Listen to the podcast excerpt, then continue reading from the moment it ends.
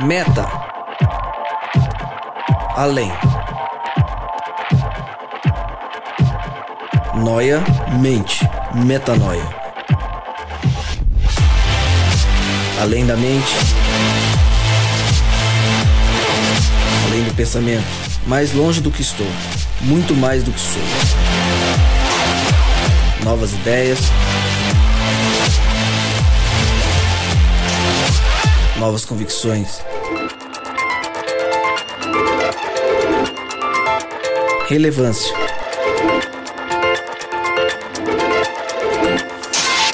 Plenitude.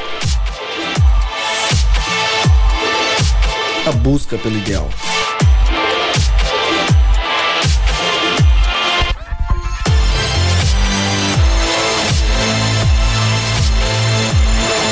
Metanoia.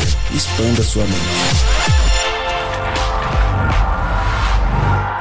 Seja muito bem-vindo. Começa agora mais um podcast Metanoia. Esse, o podcast Metanoia, episódio 55. Como eu sempre digo, meu nome é Lucas Vilches e estamos juntos nessa caminhada. Lembrando você que toda terça-feira, às 8 da noite, um novo episódio é lançado e você pode acessar todos, todos os nossos conteúdos direto no nosso website, portalmetanoia.com. Lembrando você que agora lá no Portal Metanoia tem um blog.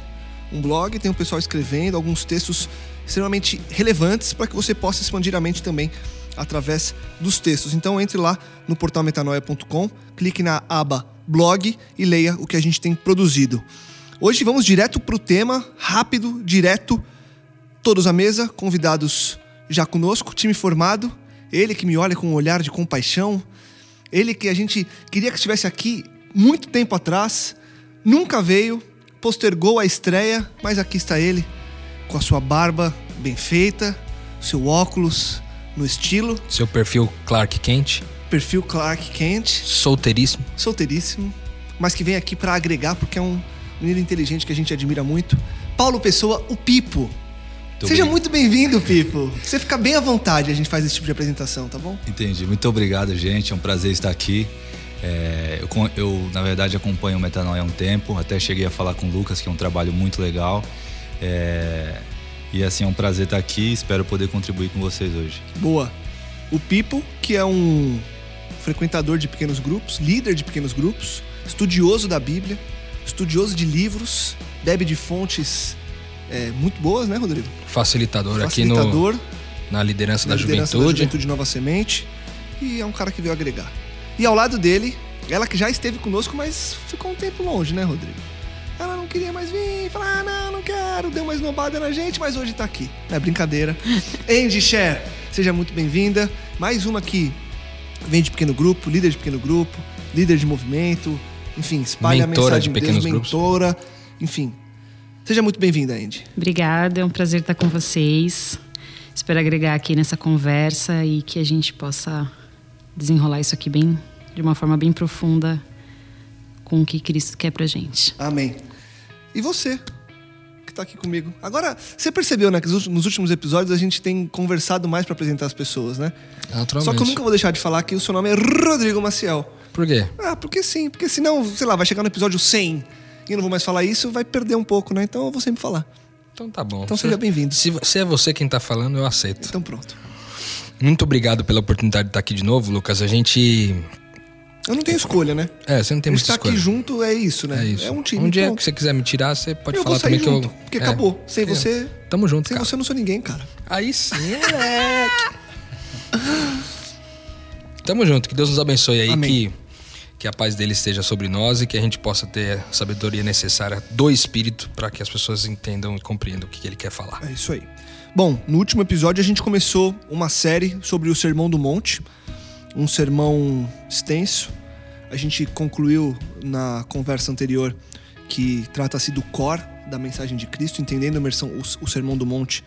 A gente entende praticamente a forma que Cristo quer que a gente viva nesse mundo. E a gente é, deu uma introdução e falou das primeiras bem-aventuranças. E hoje a gente continua. A gente continua. Primeiro eu queria retomar que, mais especificamente, a gente falou das duas é, bem-aventuranças. E eu vou ler rapidinho os textos dessas bem-aventuranças para você é, se lembrar, se recordar do que a gente falou. E se você por acaso não ouviu, volte no episódio 54 para ouvir o começo dessa conversa. E aí lá na Bíblia diz que em Mateus 5 diz: Bem-aventurados os pobres em espírito, pois deles é o reino dos céus. Bem-aventurados os que choram, pois serão consolados. A gente falou desses temas, desses pontos, e hoje a gente avança nas bem-aventuranças, a gente avança no Sermão do Monte, e eu vou ler Mateus 5, de 5 a 7, para que a gente possa começar a conversar mais especificamente sobre esses textos. Diz o seguinte: Bem-aventurados os humildes, pois eles receberão a terra por herança. Bem-aventurados os que têm fome e sede de justiça, pois serão satisfeitos. Bem-aventurados os misericordiosos, pois obterão misericórdia. Mateus 5, de 5 a 7. Então vamos pela ordem.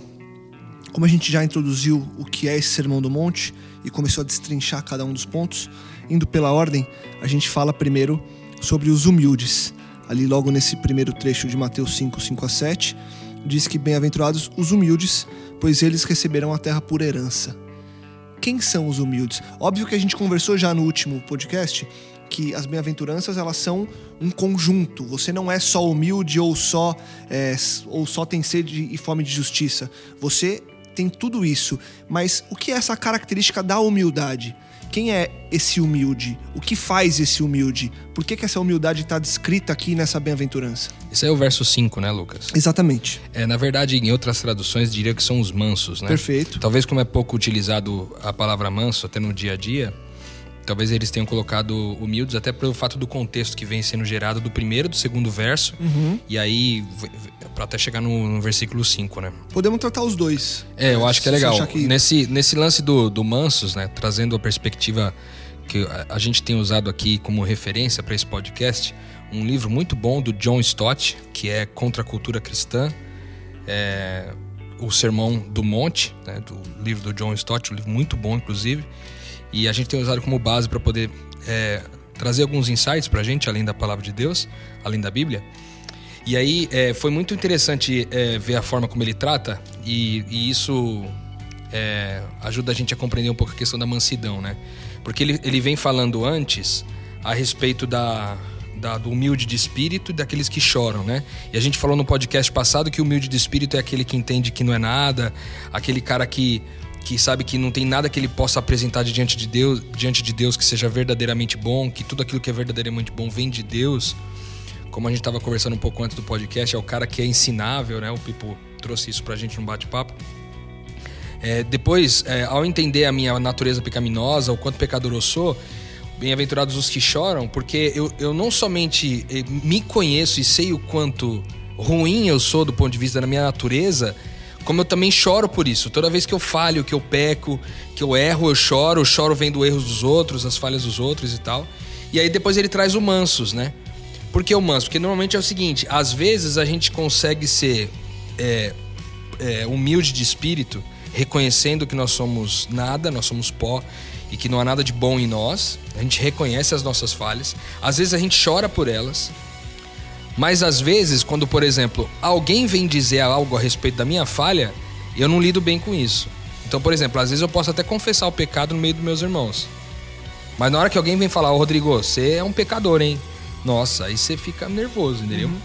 Então o que o, texto bíblico está trazendo aqui é que essa mansidão, ela é essa expressão de esse autocontrole e esse cuidado de permitir que as pessoas possam dizer a, a seu respeito aquilo que elas acham e você não se ofender e nem ficar bravo com isso ou irritado por causa disso, entendeu? Então, essa mansidão, seguindo o contexto do, do, do texto, ela tem a ver com isso daí. Né? Seguindo o que ah, na- na- no texto bíblico, ela tem a ver com isso, segundo também a visão do John Stott. Então, eu achei muito legal essa perspectiva de mansidão quando você pensa das pessoas que, eh, eh, que você tem essa, essa facilidade de, de, eh, de lidar com a crítica dos outros. Né? Você não se irrita. E eu, particularmente, depois de estudar um pouco cada uma dessas bem-aventuranças, eu acho que essa é uma das mais complexas. Por quê?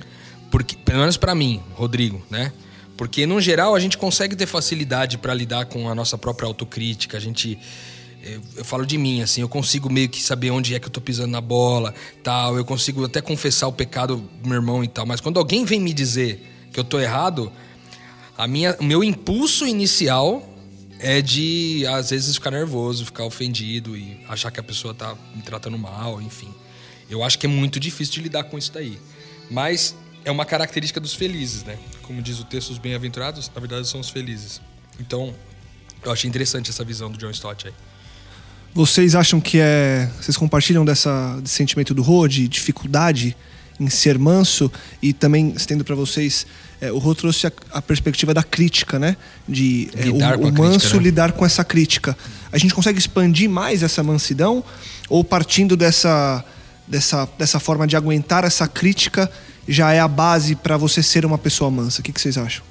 Eu acho, eu concordo, né, com o autor e com o que o Rodrigo falou.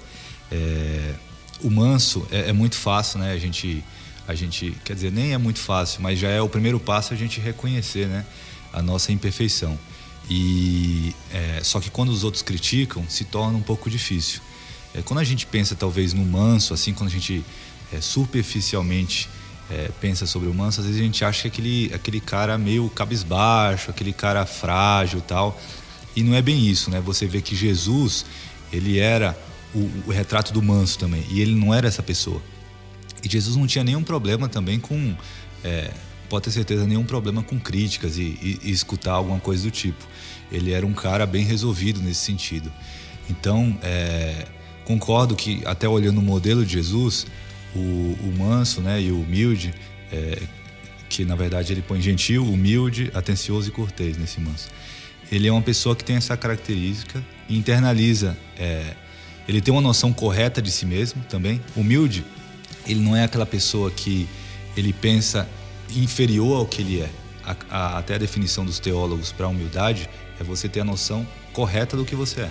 Então Jesus, ele não tinha até problema provavelmente com críticas também ou algo do tipo, porque até essa noção de quem ele é era bem correta. Aquela questão de humildade não é pensar menos de si, mas menos em si, talvez. Sim, sim. Mas até quando Jesus ele podia até falar, sou humilde. Isso ele não estava deixando de ser humilde, você entendeu? Porque realmente ele era. E é. e é legal isso, é, essa perspectiva que você trouxe, essa definição, Pipo. Eu acho que é interessante porque as pessoas hoje confundem a, o significado de humildade, né?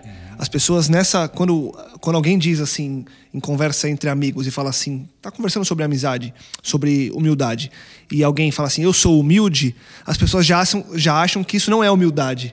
Quando por essa perspectiva, que é a perspectiva da origem da palavra, da origem bíblica, é, da questão da humildade, faz todo sentido. Porque você pode sim se identificar como uma pessoa humilde, uhum. ou pelo menos em processo de, sem perder a humildade, porque isso só significa que você entendeu onde você está. E você né? tem uma noção correta de quem você é. É, é, é mais nessa linha. Perfeito. Do que você simplesmente ser um cara, ah, eu não sou ninguém. Pensar nessa linha. Isso daí não é ser humilde. Boa. É, eu acho que a mansidão ela, ela vai além de você só você suportar as críticas que vêm a você. Né? A gente vai ler mais para frente nos textos que a gente é perseguido o tempo todo, uhum. né? Que um, um discípulo, um, um, seguidor de Cristo é perseguido e a mansidão exige, é, a gente, isso exige mansidão da gente em outros aspectos também, né? A gente se surpreende quando as pessoas nos tratam bem. Aí a gente faz, né? Ó, oh, é, é. fui bem tratado, como diria, né? e não quando elas nos maltratam e nos perseguem. E elas vão nos perseguir pelos motivos de que a gente com, nos atacar com os nossos próprios defeitos, que uma, uma vez que a gente reconheceu que a gente é pecador e a gente reconhece o outro também como pecador, a gente já não se ofende, porque assim como eu sou, ele também é.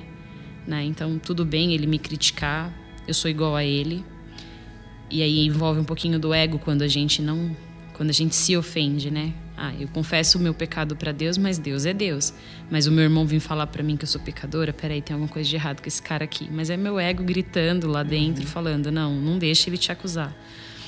E aí exige a mansidão e em todas as outras áreas onde a gente é afrontado, né?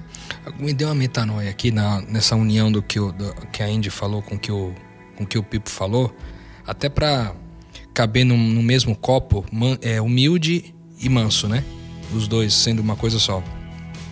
Porque o Pipo falou assim, humildade é esse conhecimento, é saber quem você é, né? O Pipo usou essa frase né, no final. É, é a noção correta de quem você é, até pensando no humilde de, de, pobre de espírito, humilde de espírito, já dá uma ideia melhor do é, que ele quer dizer com isso. Sim. Uhum. É o cara que se entende como pobre de, espiritualmente, né? Mas sabe quem é, quem ele é. Que embora seja pobre, ele também é filho de Deus e isso, carrega a exatamente. identidade de Cristo e tudo. É muito legal isso porque é o seguinte, no geral, quando que a gente rebate a crítica? É quando a gente não está seguro de quem nós somos, cara. Você entendeu? Exato. Porque quando alguém te critica em algum aspecto, mas você está em paz com isso, você lida bem com isso aí, com mansidão, entendeu? Porque você já entendeu. Se alguém falar para você, cara, você é um, sei lá, um idólatra. Por qualquer uma, uma razão, o cara que ah, você fala de Deus aí, mas você é um idólatra. Você ter a consciência de saber que realmente você pode ser um idólatra em algum momento, mas isso não muda quem você é diante de Deus. Você continua sendo filho, amado, querido, né? É, e a graça está sobre você do mesmo jeito. Então, ter essa consciência de quem você é diante de Deus é, também nos ajudaria, talvez seria um bom gatilho para ajudar a gente a ser mais manso. Ou seja, qualquer crítica pode estar sobre nós se a gente não tem crise de, de quem nós somos. Se a gente está inseguro de quem a gente é, a probabilidade da gente espanar é muito grande, né? Eu falo isso uma crítica até para é, mim mesmo. E porque... até pensando nisso, Rodrigo, pensar onde é que estão nossos valores, né? Porque se você tem essa consciência de filho de Deus é, e essa visão do reino, uma crítica vai, vai doer muito menos para você, porque o que é mais importante na sua vida não são talvez os valores que a pessoa normalmente vai criticar ou algo do tipo. Então você tem mais segurança do que realmente importa na vida, nos seus valores, você tem a consciência mais tranquila com isso. Porque e... você sabe que é são os valores do Cristo que vivem em você, Exatamente. que estão em jogo, não Sim, aquilo exatamente. que ele está falando. Você né? conhece até... sua verdadeira identidade, então por mais que venham críticas, você não se deixa abalar, né? Você podem até ser críticas verdadeiras. A pessoa pode estar falando uma verdade, como a idolatria, por exemplo. Às vezes você realmente é. Porém, você sabe quem você é, então. E, e sabe o que eu acho? Pra, até para expandir, é, isso, isso também é, faz sentido e deve ser analisado na hora do elogio. Porque lidar com a crítica, às vezes você, você consegue se, entre aspas, se blindar da crítica quando você adota esse esse discurso de que você tem uma identidade. Quando você adota essa identidade de filho de Deus, você consegue, no decorrer do tempo, passar a lidar com essa crítica. Mas e quando você é elogiado? Você mantém a sua humildade de você saber quem você é? Ou você ainda pode correr o risco de achar que você é mais do que aquilo? Porque a crítica te põe para baixo, o elogio te põe para cima. Então você também tem que aprender a ouvir elogios é, sem que isso influe o seu ego. Porque senão uma coisa não vai. Porque tem que ser o meio termo ali, né? Mas eu acredito que a parte de ser humilde de espírito, se você tem esse, essa bem-aventurança, que, que te dá também a bem-aventurança da mansidão, te ajuda com isso. Porque quando você tem a humildade de espírito, você sabe quem você é também no, no que você não é bom. Perfeito. Então, quando você recebe um elogio, você consegue é, receber o elogio e entender que aquilo não te faz melhor porque você reconhece quem você realmente e é aquilo também. nem é seu, né? Aquilo exatamente. É, exatamente, vem de alguém além. Né? Exatamente. Né? É. Tudo que você tem de bom, né? É, é, quando a gente reconhece a identidade da gente, a gente tem a noção de que a identidade nossa é nossa e é perfeita e é bonita e é bacana, porque vem de Cristo. Porque se a gente for usar a nossa identidade antiga, a gente não é nada. Eu, como um, um cara que gosta muito do C.S. Lewis, então é, principalmente por ele ser muito didático, eu acabo gravando muitas coisas que ele fala. Sobre esse assunto especificamente do elogio, eu já vi ele falando alguma coisa. É, você tem duas perspectivas para olhar isso daí, pelo que a gente está conversando. Uma seria essa parte de você escutar a pessoa escutar o elogio e se achar boa ou, ou algo do tipo. Mas também tem o outro lado da humildade dentro do elogio, que é o quê? Você ficar feliz por uma pessoa estar tá falando algo de você. Então, na verdade, você está reconhecendo a importância dessa pessoa. Se você ficou feliz com isso, às vezes é você se, se mostrando que você valoriza essa pessoa. A opinião dela. Né? Exatamente. Né? E o orgulho, que tem muito a ver com o que a gente está falando em relação à humildade, ele tem muito esse lado de, de competição uhum. com o uhum. outro. Então, ao você se sentir feliz e elogiado por, pela pessoa, também a gente pode enxergar um outro lado de é, humildade também, de você reconhecer o outro como importante. Perfeito. ao receber o elogio. Boa, boa. O... Vocês acham que tem mais algum ponto dessa humildade, dessa mansidão? Eu, eu acho que só do- em termos práticos, né? A gente falou muito dessa questão da crítica e tal, de lidar com a crítica, mas eu acho que também um outro fator que desperta na gente o, o- a oportunidade de ser manso ou a possibilidade de agir com alguma ignorância, estupidez e braveza, sei lá o que for, é também quando a gente é contrariado no nosso desejo. Né? Quando a gente quer que alguém faça uma determinada coisa e não faz, ou quando eu quero eu fazer uma determinada coisa e não faço, eu fico nervoso comigo mesmo. E ou quando eu peço, por exemplo, para minha filha fazer uma coisa e ela não faz, e isso é, esse, esse ser contrariado nesse sentido, na sua vontade, eu acho que também te leva também a essa oportunidade de ser mais manso, né?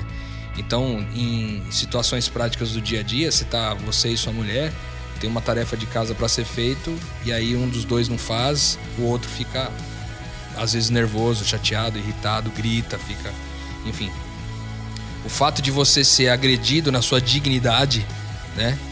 É, por você achar que aquilo que você mandou fazer estava certo e que, cara, tem que ser feito porque pronto, acabou e a pessoa ir, no contra. Então acho que também tem essa possibilidade, né? De a gente é, é, ter a oportunidade de ser manso também quando a nossa vontade é contrariada, né? Então eu acho que é uma outra frente. Eu só queria ler um- uma citação sobre é, até o que eu comentei a princípio, que é a postura de uma pessoa humilde, é, que o C.S. Lewis ele cita justamente é, no capítulo que ele, que ele fala no Cristianismo por Simples sobre o orgulho, que é no mesmo que ele cita aquele outro pensamento que eu acabei de dizer. É, não pense que se você conhecer um homem verdadeiramente humilde, ele será o que as pessoas chamam de humilde hoje em dia. Não será nem uma pessoa submissa ou bajuladora, que vive lhe dizendo que não é nada. Provavelmente o que você vai pensar dele é que se trata de um camarada animado e inteligente que realmente se interessou pelo que você tinha a lhe dizer.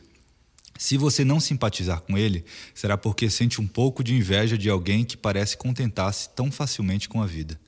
Ele não estará pensando sobre a humildade. Não, estará pensando, eh, na verdade, não estará pensando em si mesmo de modo algum.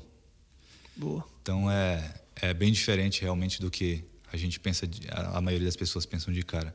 Ele é um cara alegre, é um cara bem resolvido. Ele não tem, ele não foca em si mesmo. Então é essa postura e, e ao ler essa citação eu lembro bastante de Jesus. Então faz bastante sentido. Legal.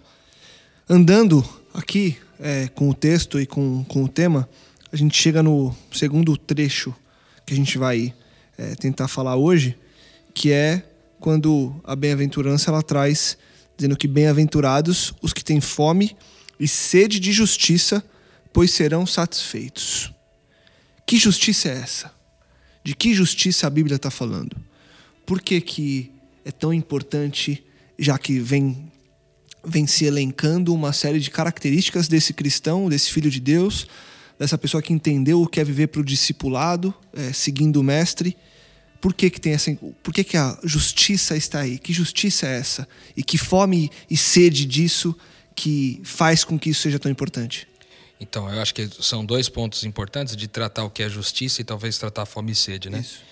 É, tratando justiça inicialmente, é, a justiça pode ser legal, moral ou social, né? Ela pode ser dos, nos três pontos de vista.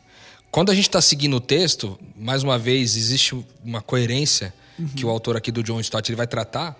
É, existe uma coerência entre os textos. Quando você sai da mansidão, você todas, todos esses três, é, é, essas três características das pessoas felizes, as bem-aventuranças que foram faladas, tem a ver com esse lance de você lidar é, com, com a sua pobreza de espírito, você chorar por isso e você ser manso quando as pessoas eventualmente apontam sua falha, seu erro. Esse quarto é que, embora eu saiba quem eu sou e saiba o quanto pecador eu sou, embora eu chore por isso, embora é, eu também receba bem as críticas das outras pessoas por conhecer a minha identidade, saber quem eu sou, etc., eu também busco fazer o que é correto. Né? Eu, e eu busco isso com todo o meu esforço, esse lance da fome e sede de justiça, querer a todo custo fazer essa justiça, assim, a praticar a justiça do reino de Deus, a, a viver em justiça. E aí, quando a gente fala do legal, é a gente entender esse ponto de vista que essa justiça que vem de Deus, né, e eu recebo essa justiça é plantada em mim, e agora eu posso, então, no, nos aspecto, no aspecto moral, eu posso, então, é, é, tendo todas aquelas outras três características das pessoas felizes, tendo pertencendo, pertencendo a mim, eu quero fazer o que é certo. Então eu não me contento em continuar pecando. Eu não me contento em continuar fazendo o que é errado, porque eu, eu entendi a graça de uma tal forma que, pela gratidão agora, eu quero fazer com que essa justiça do reino de Deus não, não se concentre somente em mim, mas seja ampliada para as pessoas à minha volta. E aí, quando a gente fala dessa, dessa perspectiva social, vai chegar nesse ponto da justiça social, é, que é, é, é você não você buscar que não haja opressão é, à sua volta. Você certamente não vai conseguir mudar o mundo inteiro, fazer com que o mundo inteiro seja menos opressivo. Mas você consegue fazer que no seu ambiente, onde você está, a opressão possa ser minimizada. Uhum. Então, a opressão ao, ao, pobre, à viúva, ao órfão, ao, às raças, ao, a gente falou muito sobre intolerância aqui no, em alguns podcasts para trás, de você não permitir essa, essa intolerância aonde você está, né? Então essa fome e sede de justiça tem, né, é, na visão também do, do John Stott, tem essa conotação e eu acho que foi muito legal, é, porque ela, ela mostra essa sequência, né? Que não só eu não me contento em, em com o meu pecado e tudo, mas eu busco também fazer o que é certo. Agora eu quero uma transformação, eu não, eu não quero mais pecar nas mesmas coisas, falhar contra o meu irmão. E, essa, e é muito louco porque essa busca por, por, por justiça, ela acaba sendo uma busca por santidade, né? A gente poderia utilizar ela até na mesma, na mesma perspectiva. A gente tem um, um, um podcast falando sobre isso até, sobre santidade, mas é esse, esse, essa perspectiva de justiça, é essa santidade que Deus busca, que não é uma santidade só moral, com objetivo e um coração, uma intenção em salvar a si mesmo, mas são toda uma justiça aplicada em melhorar a vida de outras pessoas, a salvar outras pessoas e levar o bem para outras pessoas. Né? Boa. No, no, na perspectiva comum, quando você para para conversar sobre justiça, a primeira coisa que vem à cabeça das pessoas, é, e por várias vezes eu ouvi interpretações desse texto que focavam única e exclusivamente à justiça social.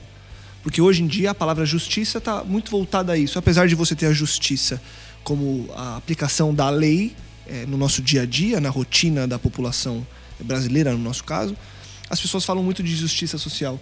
Mas é interessante que, é, pegando como gancho o que você falou, e aí eu vou fazer em forma de pergunta para vocês, é, ele vem trazendo características do que é esse cristão, né? Ele vem preparando esse terreno, como você, como você disse, Rô. Ela vai enganchando uma coisa na outra. E ela fala assim: agora você tem que ser justo. Você tem que ter fome e sede de justiça. Tem um pouco a ver com a vontade de que as outras pessoas também entendam essas características, entendam a identidade delas também? Sim, eu acredito que essas três características de ser humilde, né, que a gente estava falando, de ser manso, elas levam a gente a querer a justiça, né? Porque a gente reconhece quem a gente é, a gente reconhece é, o nosso pecado, o pecado do outro, a gente chora por nós e pelos outros, e aí a gente tem a mansidão, então a gente já isso muda a gente e faz com que a gente queira que os outros vivam isso também. Né? E aí a gente quer a justiça sai só do âmbito é, social, né? A justiça entra em, em todos os outros, em todos os outros aspectos. Então, ela vale para o social, ela vale no sentido de que se eu tenho direito a conhecer a esse Deus, o meu irmão também tem. Boa. Ele também faz parte disso. Pipo, a gente está construindo a identidade da pessoa. Você acha que nessa sequência você vai construindo a identidade desse cristão? Porque tem muita gente que chega aqui em Mateus e fala: Poxa, é, eu sempre ouvi falar de ser um filho de Deus, de pertencer a uma família, mas ainda não sei como aplicar. Quando você cai aqui nessa sequência, a pessoa consegue começar a colocar na prática essa identidade? Eu acho que sim. E, na verdade, esses três aspectos, eles estão muito bem costurados. Uhum. Que é o seguinte, é... quando você pensa, na verdade, primeiro na justiça legal, na justificação, ela você entende, da, entendendo da maneira correta, você entende que é, a justiça não vem de você. Você não tem como oferecer nada para Deus. Isso gera uma identidade, até como o Rodrigo gosta de falar, de filho de Deus, que você recebeu algo de graça. Enfim, isso é, leva a uma gratidão muito grande. E eu acho que até a justiça moral, ela vem, quando ela vem corretamente, ela vem a partir daí. Ela Sim. vem a partir de você ter esse entendimento, uhum. desse presente que você ganhou, e, e é algo que brota naturalmente, que corre. Agora, tem um. É, sobre a justiça social, ela está muito ligada à justificação também. Tem um livro muito legal que o Rodrigo, inclusive, já leu, que eu já conversei com ele, que é Justiça é, Generosa, do Tim Keller. Ele liga bastante a justificação com a justiça social, que é mais ou menos o seguinte: esse aspecto até que eu citei de justificação é, é pela graça mediante a fé, a gente tem é, bem claro na nossa mente que a gente não merece nada. Se Jesus ele, ele pensasse assim, olha, eu vou para a terra salvar só os que merecem, ele não viria. E o que isso tem a ver com justiça social? Às vezes quando a gente, a gente às vezes está andando na rua, a gente chega assim, às vezes tem um, um morador de rua ali deitado, a gente fala, cara, esse cara podia arrumar um emprego, podia uhum. correr, fazer alguma coisa. Eu não vou ajudar ele porque ele não merece. A gente às vezes usa esse tipo de palavra. Ou aquela outra pessoa não merece. Teve oportunidade e não. E eu ralei desde sempre e tô aqui porque eu ralei e ele tá lá porque não fez a parte dele.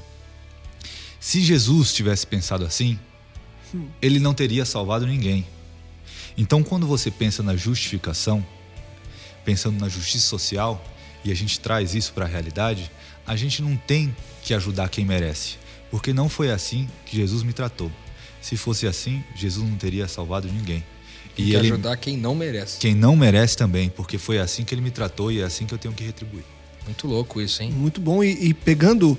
É, a e, justiça de origem e destino. Né? Exatamente. Né? De, e de identidade e propósito. Muito louco, hein, Tio? Demais. Não, e, é, e, você vai é enganchando. O, o, o mais impressionante disso é que você vai enganchando todas as lacunas que a gente disse de justiça, né?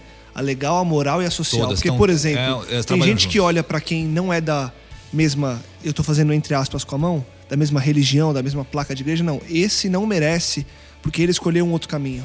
Ou olha para um cara que, é, sei lá, que não crê em Deus ou que crê em outro tipo de Deus e agora com D minúsculo, e aí fala assim: não, esse cara não merece que ele entender isso porque ele escolheu um outro caminho. Exato. Quando na verdade essa perspectiva que você trouxe, que é muito interessante, mostra que é, em todos os aspectos da nossa vida, a gente tem que ser justo, independentemente da pessoa que está à nossa frente, né? Exatamente. É, o cristão, justamente, antes até, até se perdeu um pouco isso, né?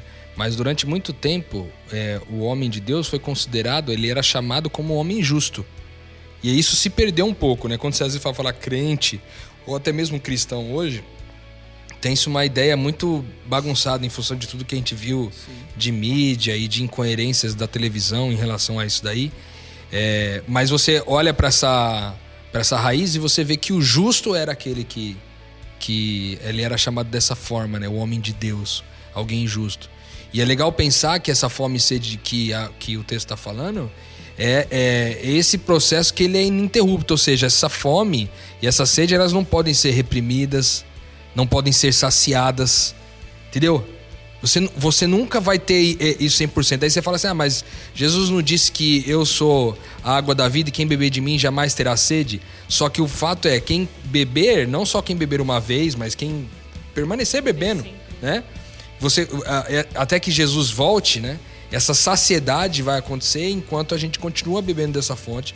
E aí, em cima do que o Pipo falou, você acaba, ao beber dessa fonte, acaba querendo jorrar essa fonte para outros, para que outras pessoas possam ser beneficiadas com a mesma justiça. Né?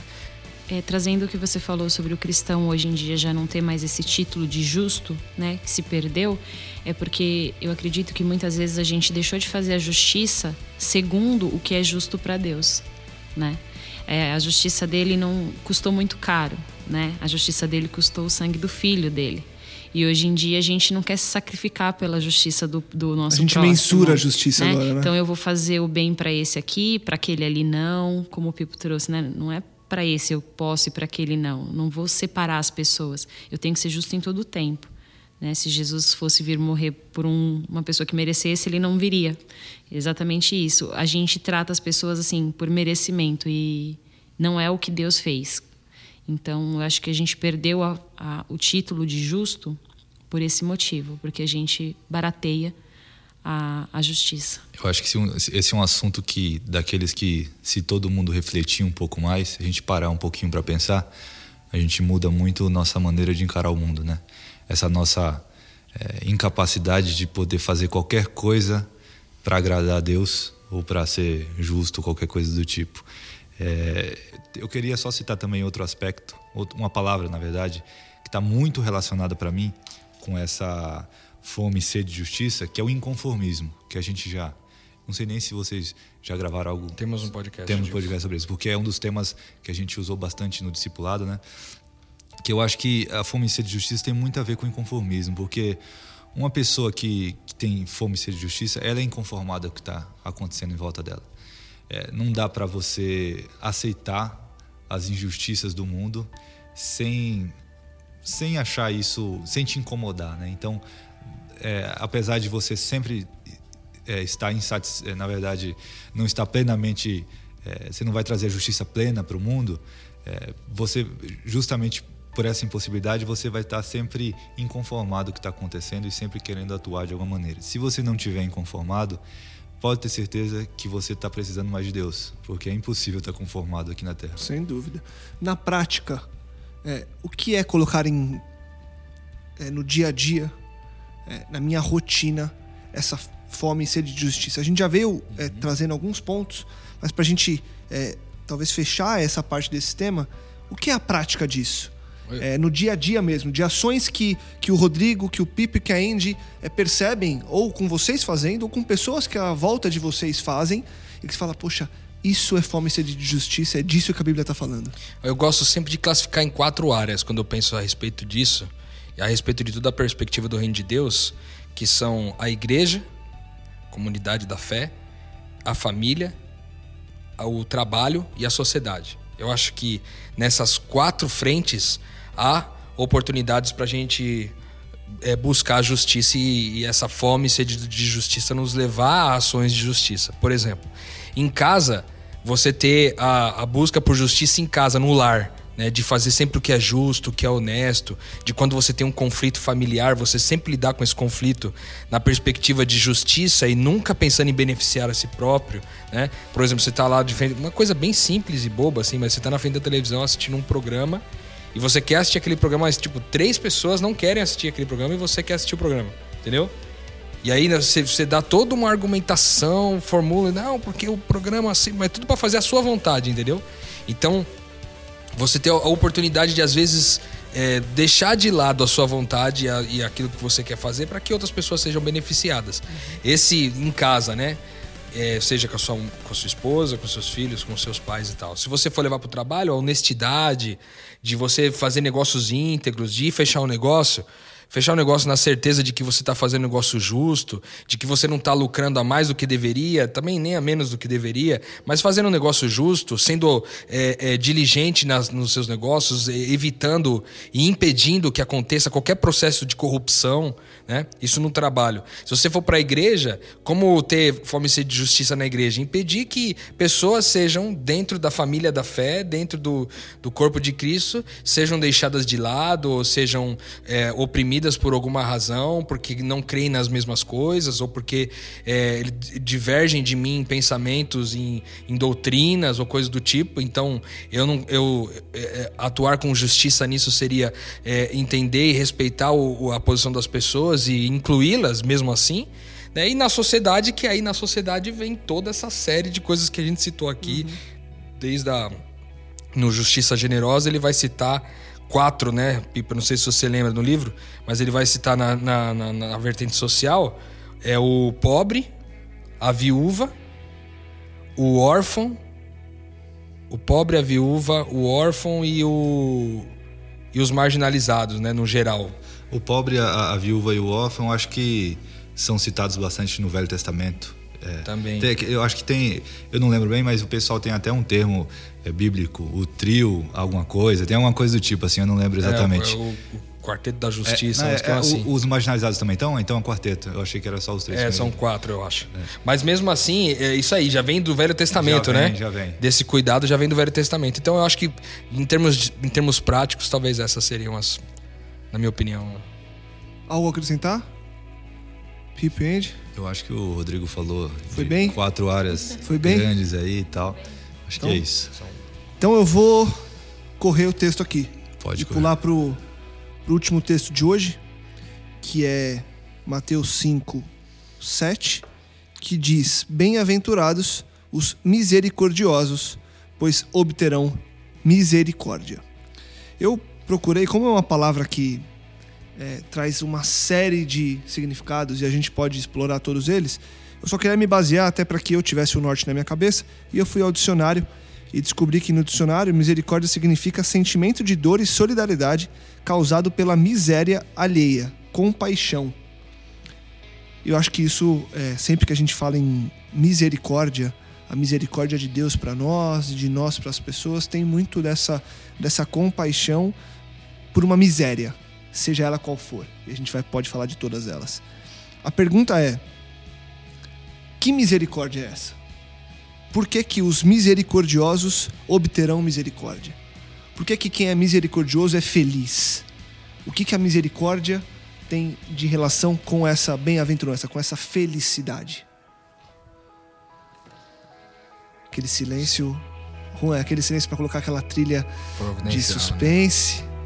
O que, que você acha, Pipa? É, existe o pensamento, né? É, eu acho que o Rodrigo até cita bastante é, que quem muito foi perdoado, muito perdoa, né? É, então tem até uma linha de raciocínio que o próprio John Stott ele traz, que é nada nos impulsiona mais ao perdão do que o conhecimento que nós fomos perdoados. E nada é, prova mais claramente que fomos perdoados do que a nossa prontidão em perdoar. Então isso tem muito a ver com essa parte da, da misericórdia que o Lucas falou, que também perdoar e ser perdoado e demonstrar misericórdia e receber misericórdia andam juntos, sempre juntos. Então, quando você também entende que você recebe misericórdia, você é misericordioso. Então, e os que são misericordiosos, eles alcançam essa misericórdia. É algo que é, é bíblico e meio que algo que trabalha junto, assim, na prática mesmo. É, quando você sente isso, é algo que brota.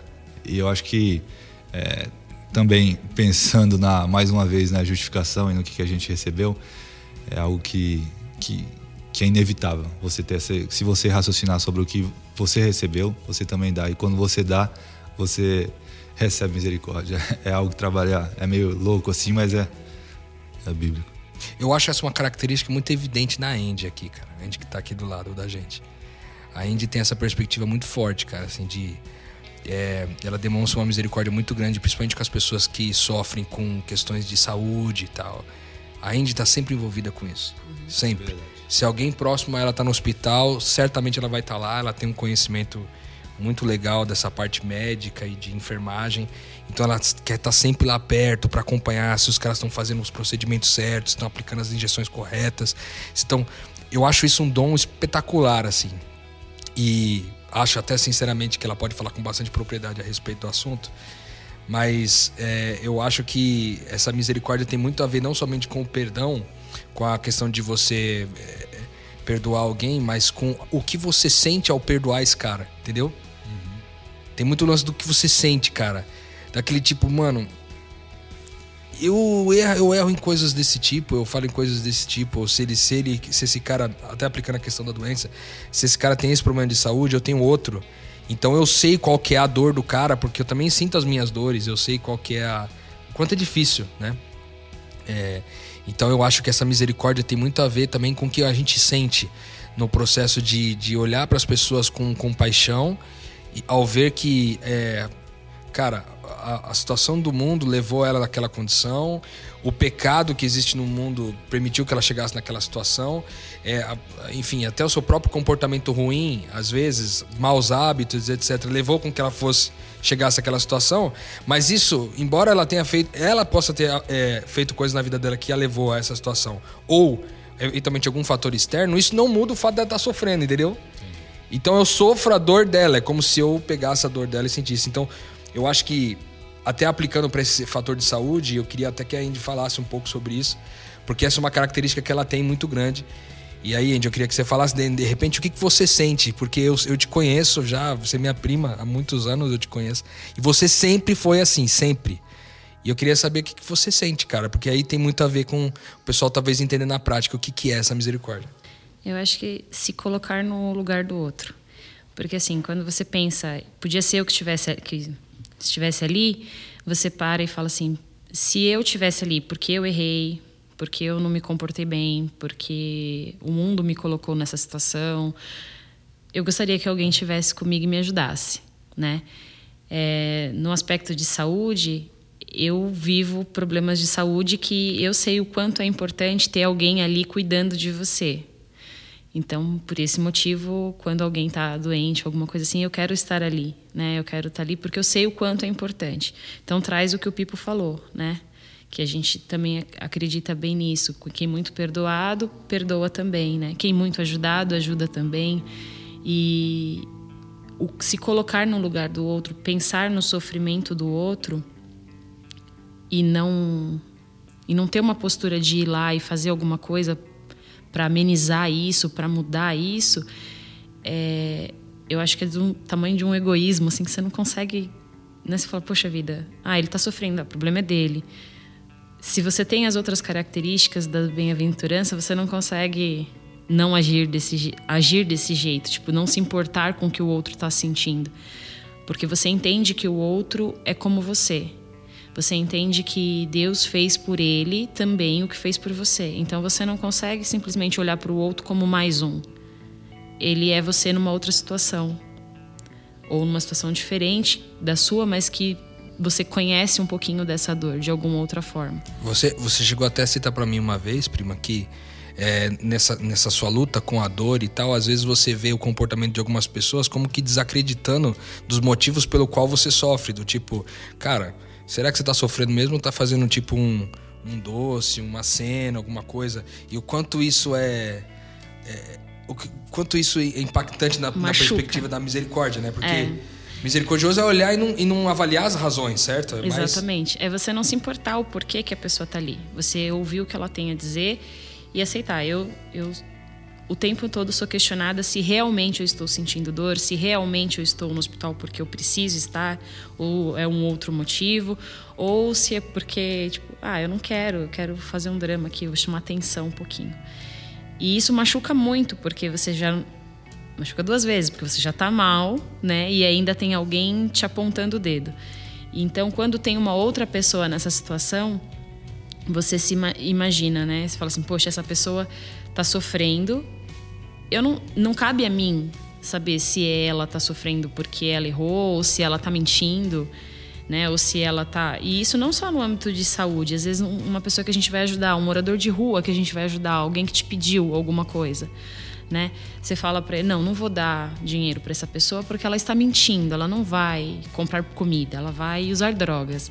Não cabe a gente decidir se ela está falando a verdade ou a mentira, não cabe. Tem mais para frente no nesse capítulo de Mateus, ele vai falar assim: é, se você, se alguém te pedir alguma coisa, não vire as costas, né? Não está falando se alguém te pedir alguma coisa que realmente precise. É se te pediu, se você pode ajudar, se você tem condição de ajudar, você precisa estar tá ali. Né? Porque a misericórdia de Deus não veio porque a gente merecia. A misericórdia de Deus veio porque a gente precisava, porque a gente não era nada. Então a gente não ajuda as pessoas porque é, é porque a gente quer ou porque elas merecem, mas é porque elas precisam. Exatamente, porque elas precisam. Top, eu acho que isso resume bem, cara. E todos precisam, né? Todos, todos precisam. precisam.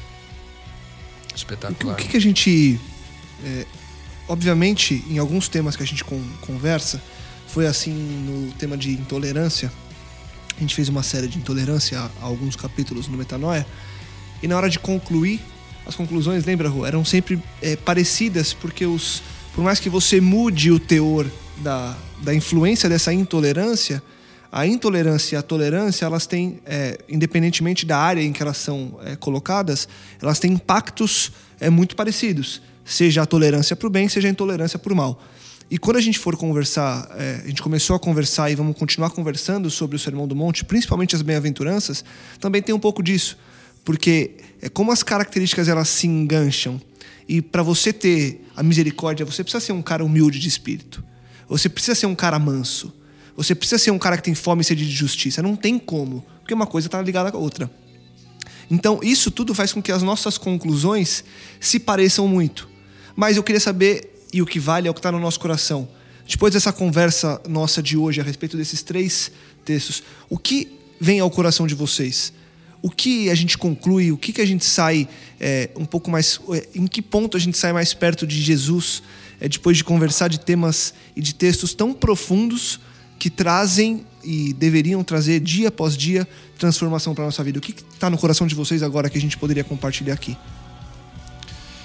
É, eu particularmente, a gente pensando até em começando a falar, a gente falou de mansidão primeiro, né? Aí a gente conversou sobre o que é ser, que na verdade está muito, tá muito relacionado a ser humilde, é, ter uma noção exata de quem você realmente é.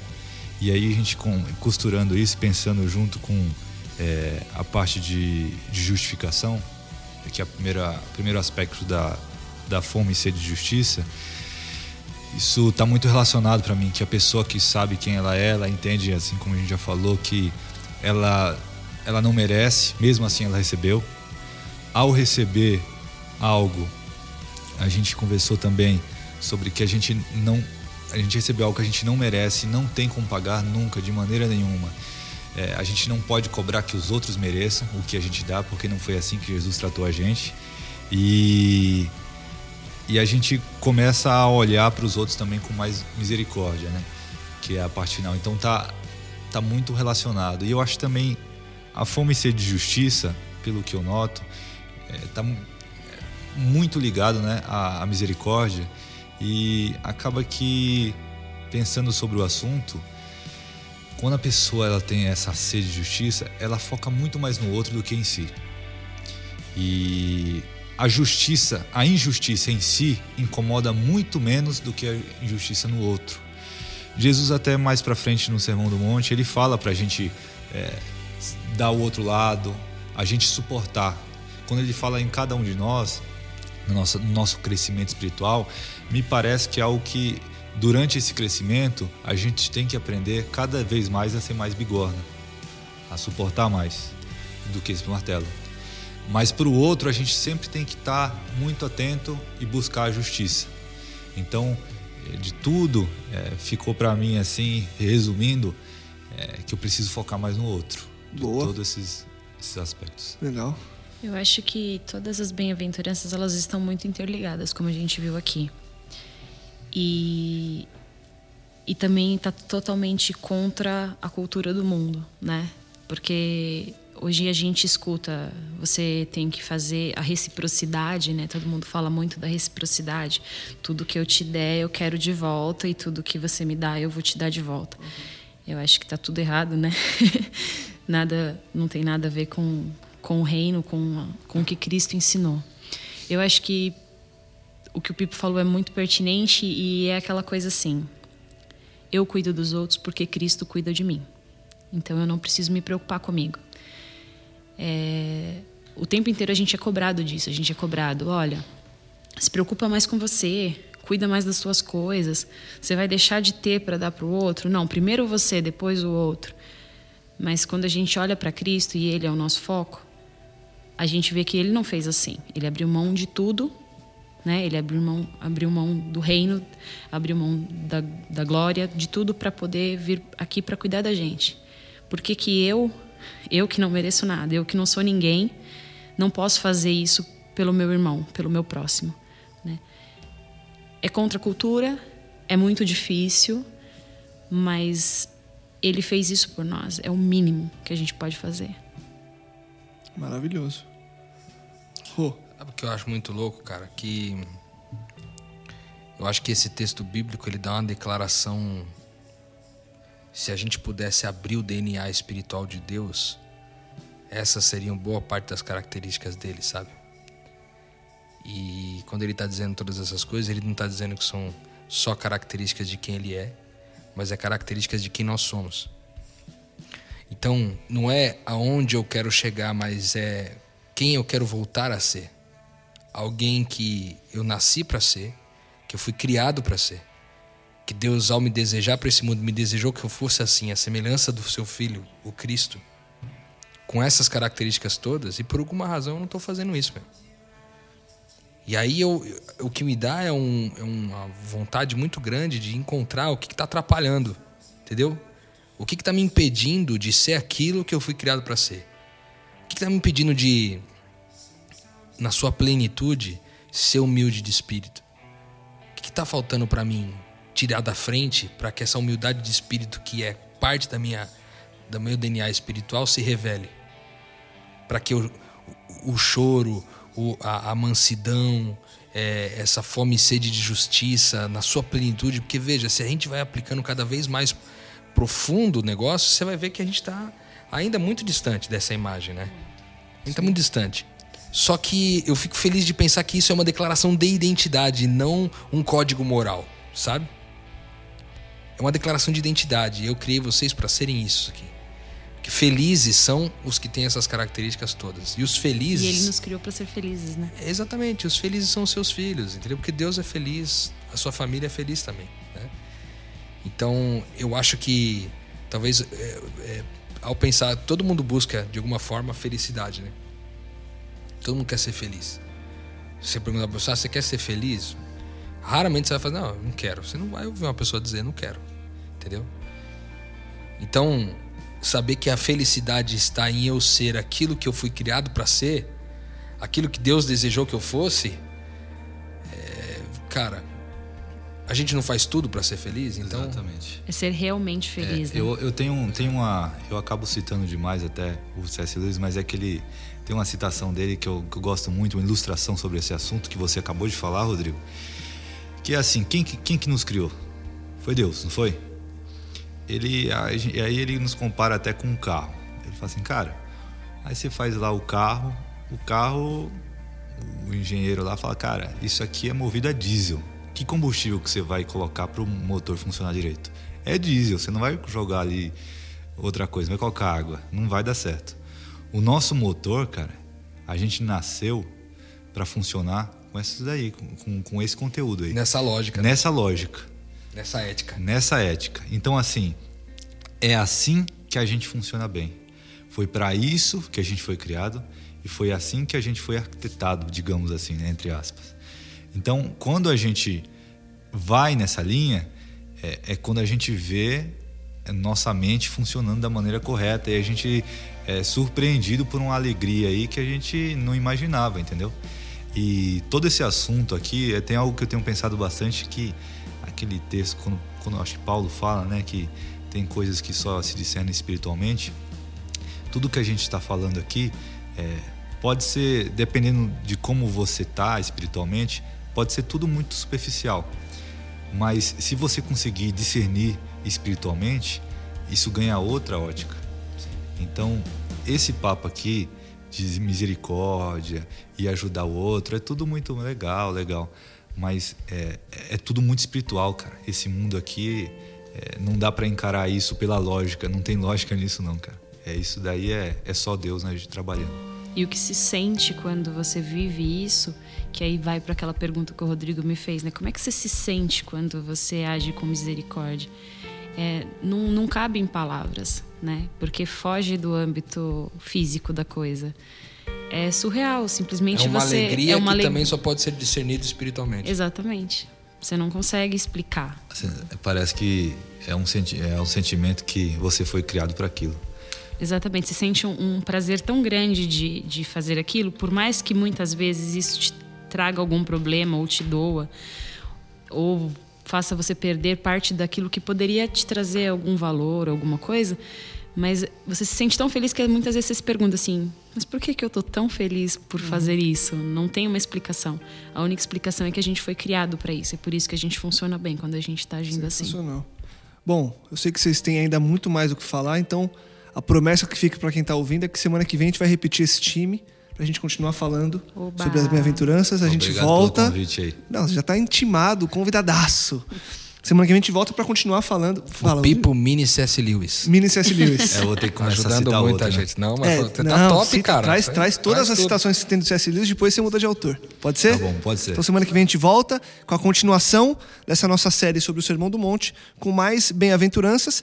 Se surgir alguma dúvida ou vontade sua de entrar em contato com a gente, mande seu e-mail para nós, podcastmetanoia.gmail.com e aquele fim de episódio que você já está acostumado com aquele convite. Compartilhe, divulgue e ajude que mais pessoas também possam expandir a mente. Semana que vem temos muito mais. Metanoia, expanda a sua mente.